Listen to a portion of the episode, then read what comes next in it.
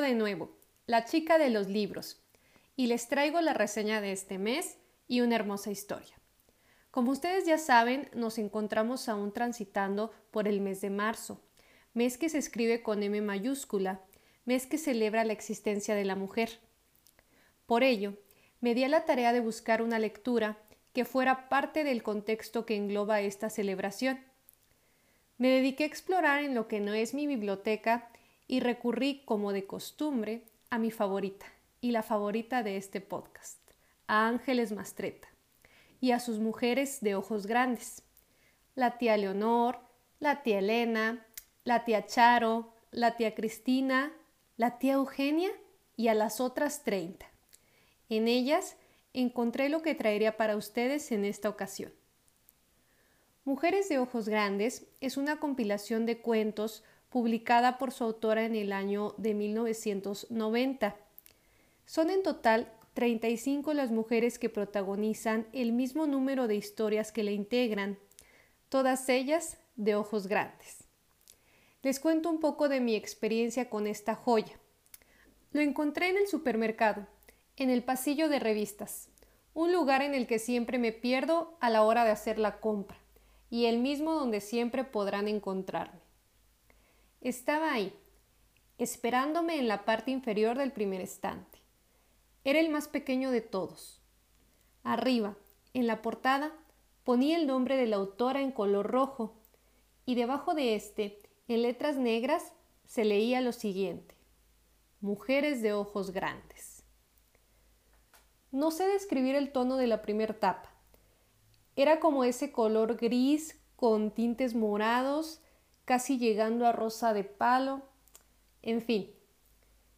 Ese era el fondo que adornaba la silueta de una mujer de tez morena con el cabello rizado, la boca pintada de rojo y los ojos negros como las aceitunas, almendrados y enmarcados por dos arcos tupidos y simétricos.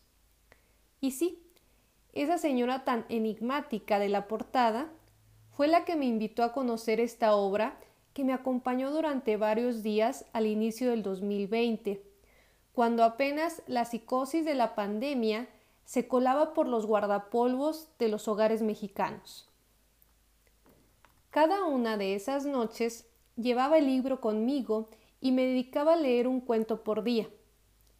El tiempo transcurrió así por poco más de un mes hasta que lastimosamente llegué al final.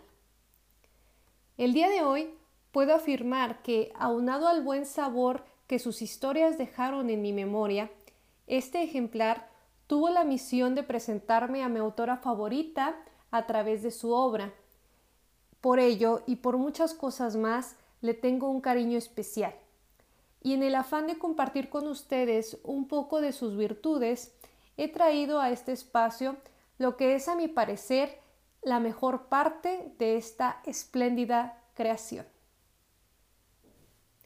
La tía José Rivadeneira tuvo una hija con los ojos grandes como dos lunas, como un deseo. Apenas colocada en su abrazo, todavía húmeda y vacilante, la niña mostró los ojos y algo en las alas de sus labios que parecía pregunta. ¿Qué quieres saber? Le dijo la tía José, jugando a que entendía ese gesto. Como todas las mujeres, tía José pensó que no había en la historia del mundo una criatura tan hermosa como la suya.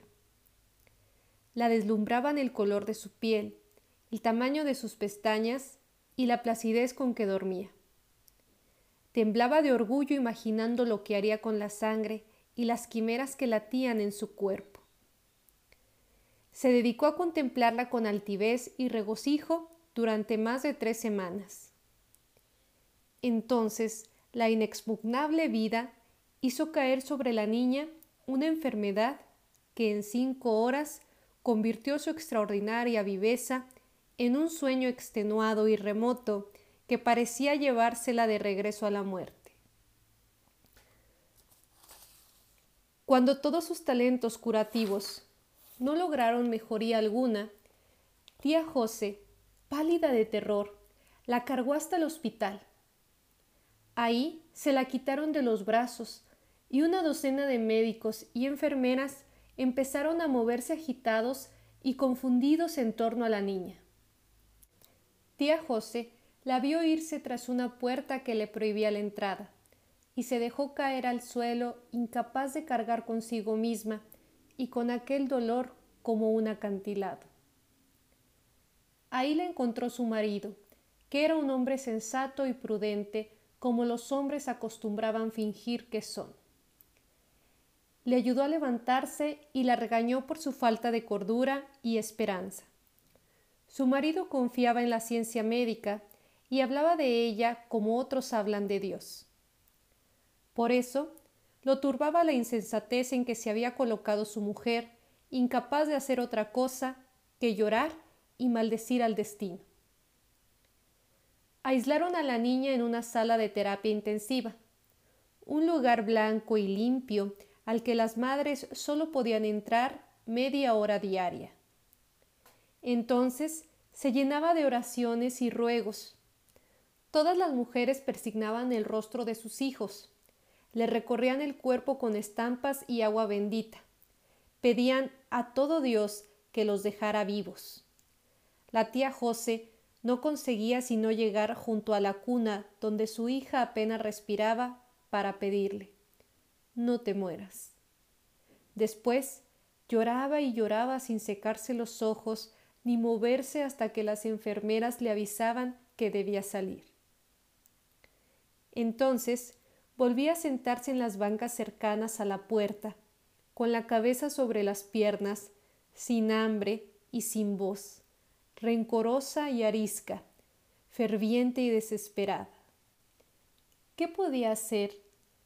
¿Por qué tenía que vivir su hija?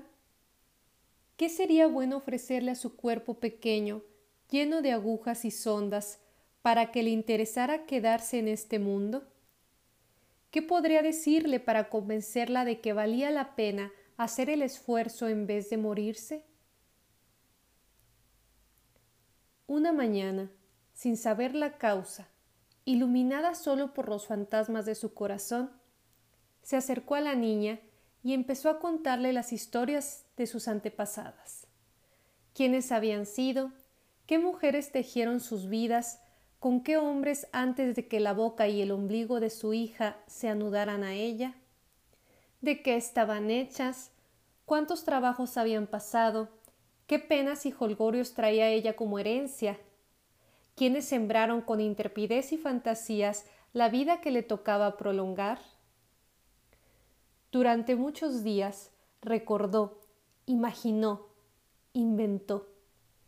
Cada minuto de cada hora disponible habló sin tregua en el oído de su hija.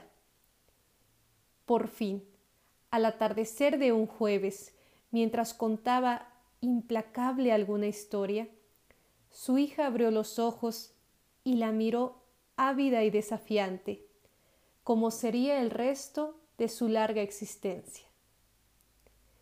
El marido de tía José dio las gracias a los médicos, los médicos dieron gracias a los adelantos de su ciencia. La tía abrazó a su niña y salió del hospital sin decir una palabra. Solo ella sabía a quienes agradecer la vida de su hija.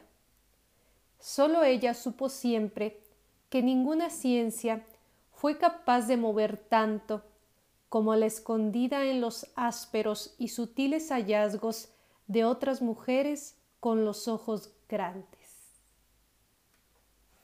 Hasta aquí la lectura del día de hoy. Espero que haya sido de su agrado y no me quiero despedir sin antes comentarles que este libro lo pueden encontrar en la web de forma gratuita para todos los que estén interesados en, leerlo.